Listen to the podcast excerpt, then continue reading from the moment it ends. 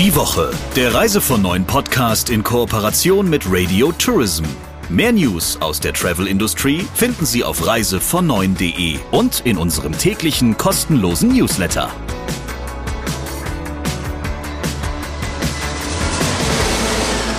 Eine neue Woche bedeutet immer auch bald eine neue Ausgabe von unserem Podcast und natürlich einem Talk der Woche mit dem Chefredakteur von Reise von Neuen, Christian Schmicke. Und mit Sabrina Gander, der Chefin von Radio Tourism. Wir haben diese Woche einen ganz besonderen Gast und vielleicht muss man vorab, bevor wir jetzt gleich euer Gespräch hören, kurz mal erklären und einordnen, lieber Christian, was hinter diesem Namen steht. Mhm.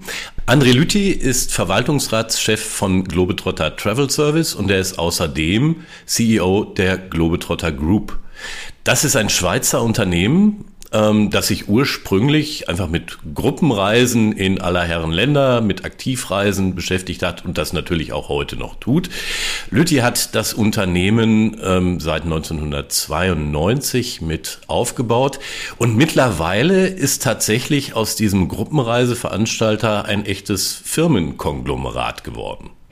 Und es gibt eine Frage, die du, glaube ich, am Ende tatsächlich bereut hast. Ähm, da ging es nämlich um seinen nächsten Trip und er hat mit Reinhold Messner zu tun. Mehr verrate ich jetzt noch nicht. Hier ist der Talk der Woche. Hallo André. Hallo Christian. Ich grüße dich. André, gleich zum Einstieg möchte ich ein kleines Thema ansprechen, das mir bei der Lektüre eurer Website begegnet ist. Ihr habt Ende März was, glaube ich, allen Kundinnen und Kunden mitgeteilt, dass ihr sie jetzt duzt. Wie kam es dazu und wie kam das an? Also das Wichtigste, es ist nur in einer Firma, im Globetrotter Travel Service und in den anderen zwölf Firmen ist das nicht so. Wie kam es dazu? Das ist eigentlich Geschichte. Am Anfang, die ersten 15 Jahre, vor 35 Jahren, 30 Jahren, haben wir alle geduzt. Mhm. Da waren wir auch so positioniert für die jungen, linken, alternativ, One Way Indien, Studenten und so. Dann haben wir das ein bisschen verändert, weil immer ältere Kundinnen und Kunden zu uns kamen.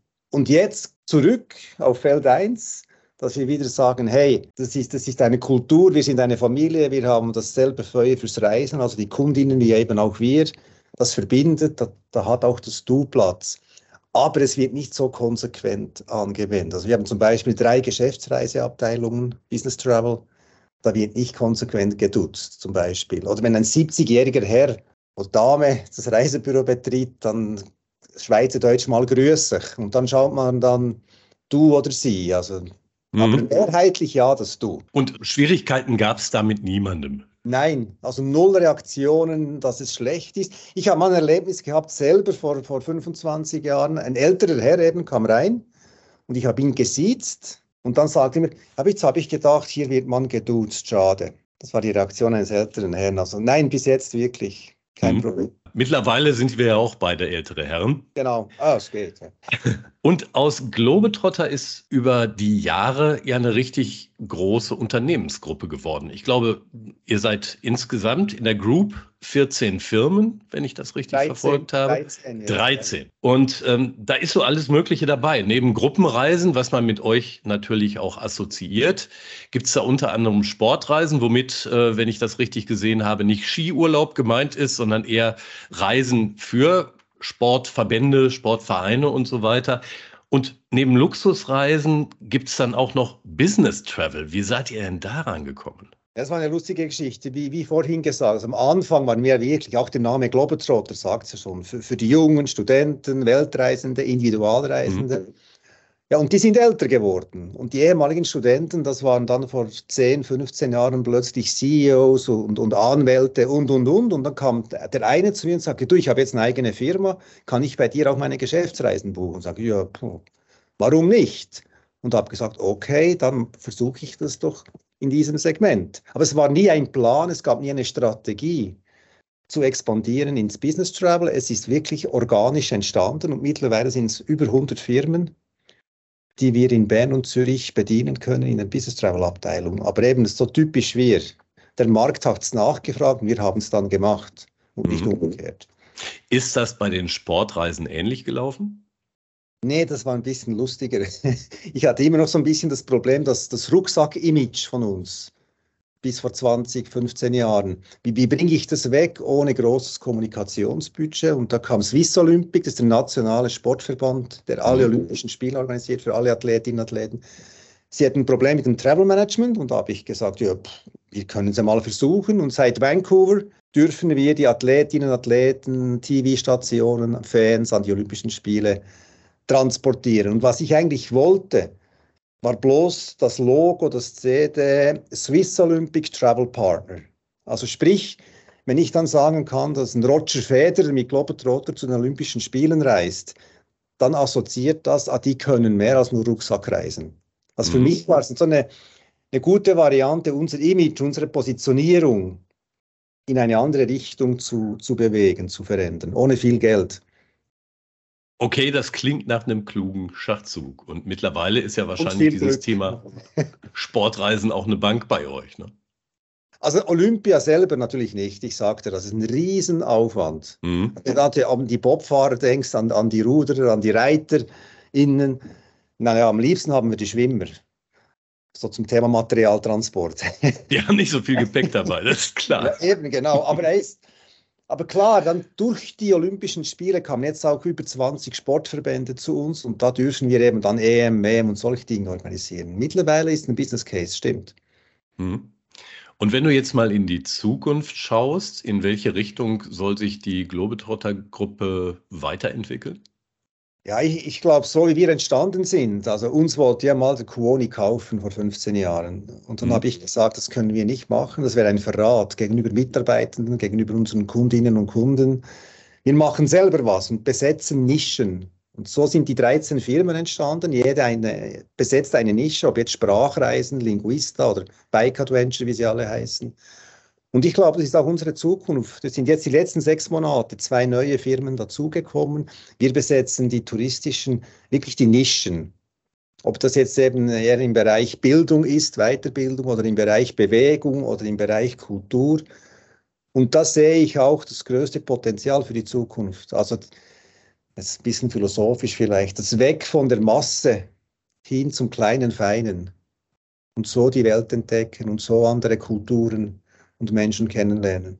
Du hast neulich mal erzählt, dass du von Businessplänen nicht allzu viel hältst. Und ähm, ich habe von dir gelesen, der Erfolg als Manager basiere gewissermaßen auch auf deinen Erfahrungen als Reisender. Und ähm, deshalb sagst du, Reisen ist eine der besten Lebensschulen und deshalb empfehle ich auch Manager sollten vermehrt reisen. Wie ist das gemeint? Manager sollten verreisen, Entschuldigung. Nein, Nein, aber für mich war, ist, ist die weite Welt eigentlich war und ist die beste Universität oder eben die beste Lebensschule überhaupt. Und ich habe da so viel gelernt über mich selber, an meine Grenzen zu kommen, meine Schwächen kennenzulernen. Ich lernte improvisieren, ich lernte vor allem kommunizieren, Vertrauen, Toleranz und Respekt. Und ich glaube, das sind alles Aspekte, die du so gut umsetzen kannst, auch im täglichen Berufsleben. Gut, ich habe jetzt das Glück, dass meine Leidenschaft, mein Herz zum Beruf wurde, das Reisen. Mhm. Aber ich habe so vieles im Führungsalltag. Ich meine, bis vor Corona waren wir 450 Leute.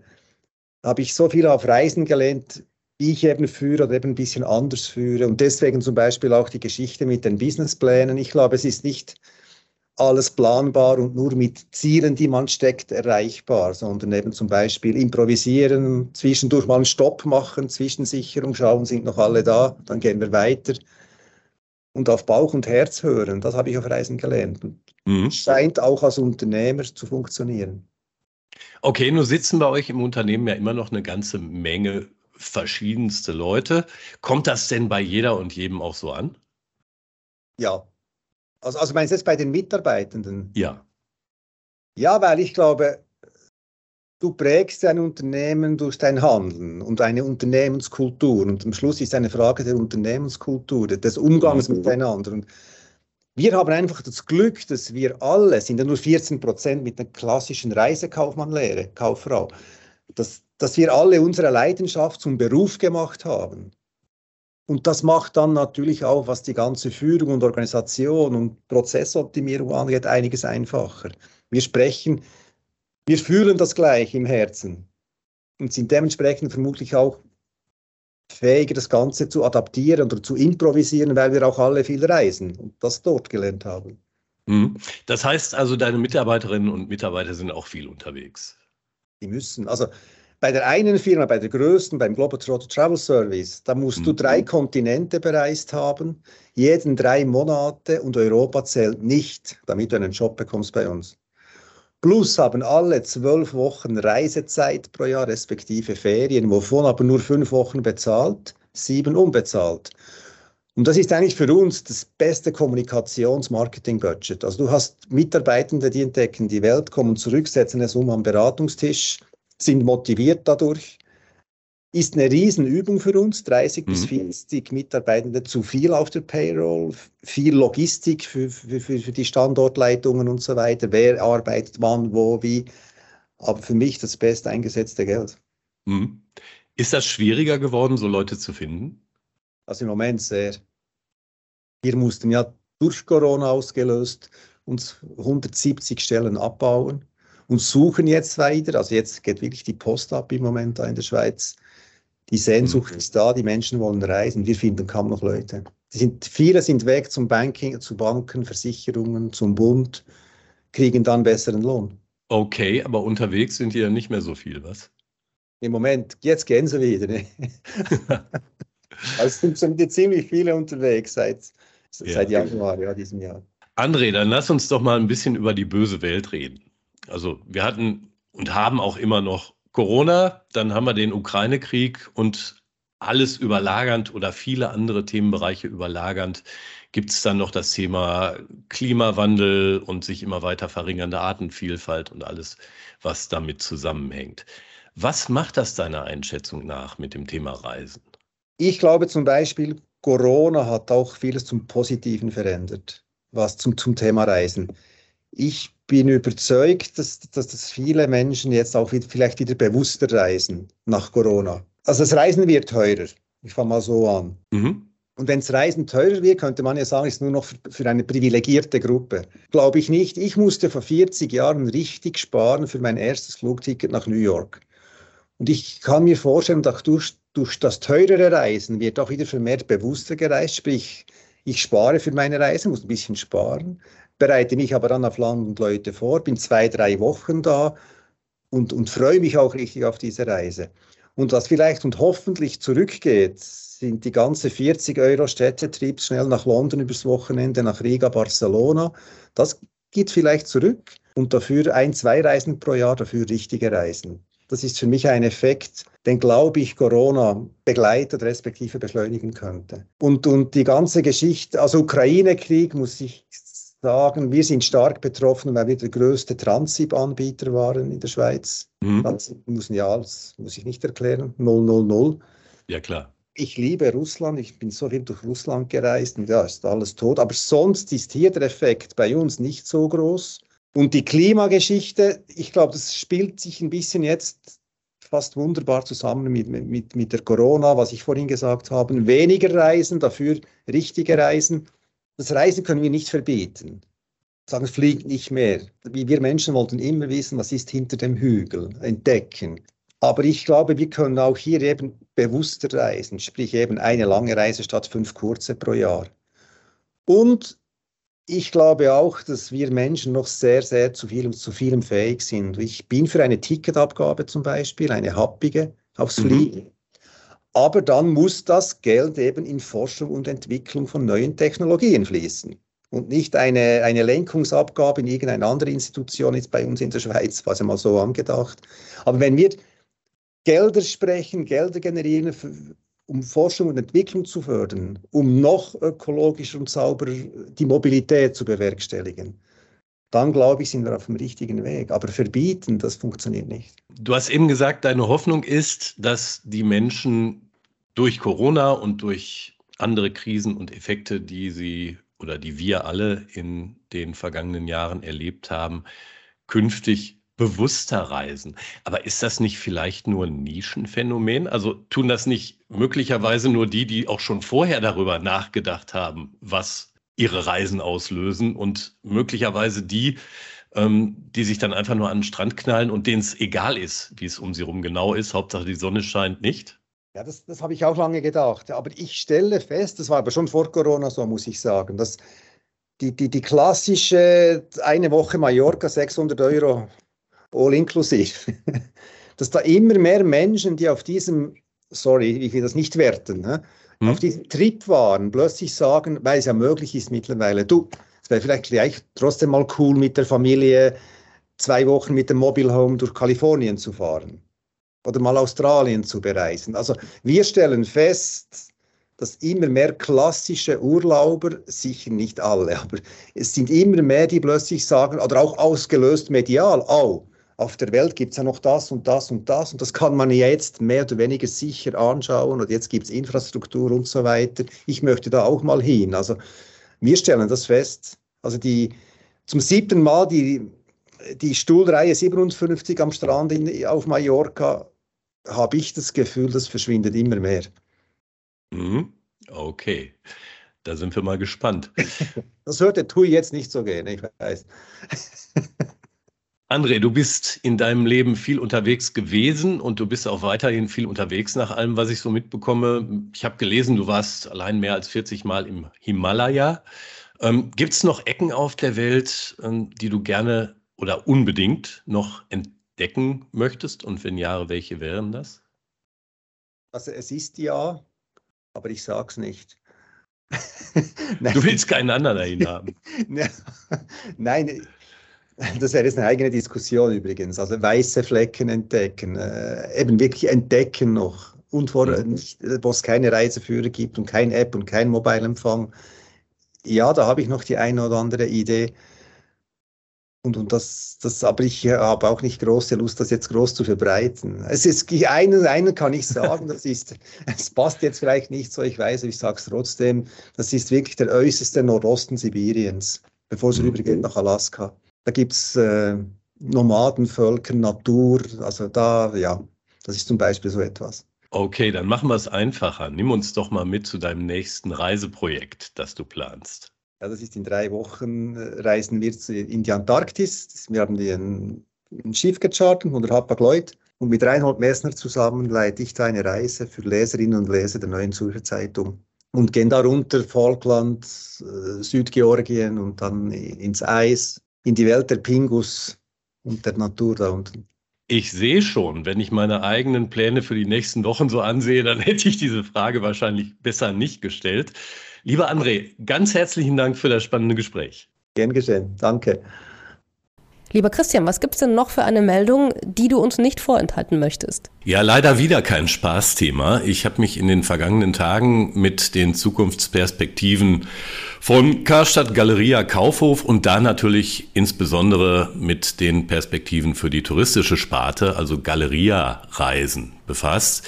Ähm, Karstadt Galeria Kaufhof ist ja, Klammer auf, wieder mal äh, pleite und steht unter einem Schutzschirmverfahren und es ist die Rede davon, dass ähm, mindestens ein Drittel der Warenhäuser, die die so betreiben, geschlossen werden muss. Und natürlich habe ich im Zuge der Recherche dann auch so ein bisschen drumrum gelesen und das Thema ist ja eigentlich, wenn man jetzt mal über den Reisebereich ein bisschen hinausdenkt, ein ganz, ganz großes. Ne? Da geht es um die Frage, ob Warenhäuser, hm, so wie es sie heute gibt, wahrscheinlich nicht, aber in irgendeiner Form eine Zukunft haben. Das ist das eine Thema. Und das andere Thema ist die Frage, was wird eigentlich aus unseren Innenstädten und wie werden wir die künftig nutzen? Denn bereits heute ist es ja in vielen Städten so, dass du ähm, ja in der City so eine Mischung aus 1-Euro-Shops und Leerstand vorfindest. Und da sind natürlich Ideen gefragt, was wir in Zukunft eigentlich mit unseren Innenstädten machen wollen. Jetzt hätte ich so gerne hinten raus äh, so ein optimistisches Bild für dich oder auch mal eine positive Idee, die ich dir einfach rüberschmeiße. Aber ich glaube, da werden wir uns überraschen lassen müssen vom Einzelhandel und von vielen einzelnen Menschen, die genau diese Ideen dann in die Tat umsetzen. Das war der Podcast der Woche von Reise von Neun und wir hören uns natürlich nächste Woche wieder. Die Woche, der Reise von Neun Podcast in Kooperation mit Radio Tourism. Mehr News aus der Travel Industry finden Sie auf reisevon9.de und in unserem täglichen kostenlosen Newsletter.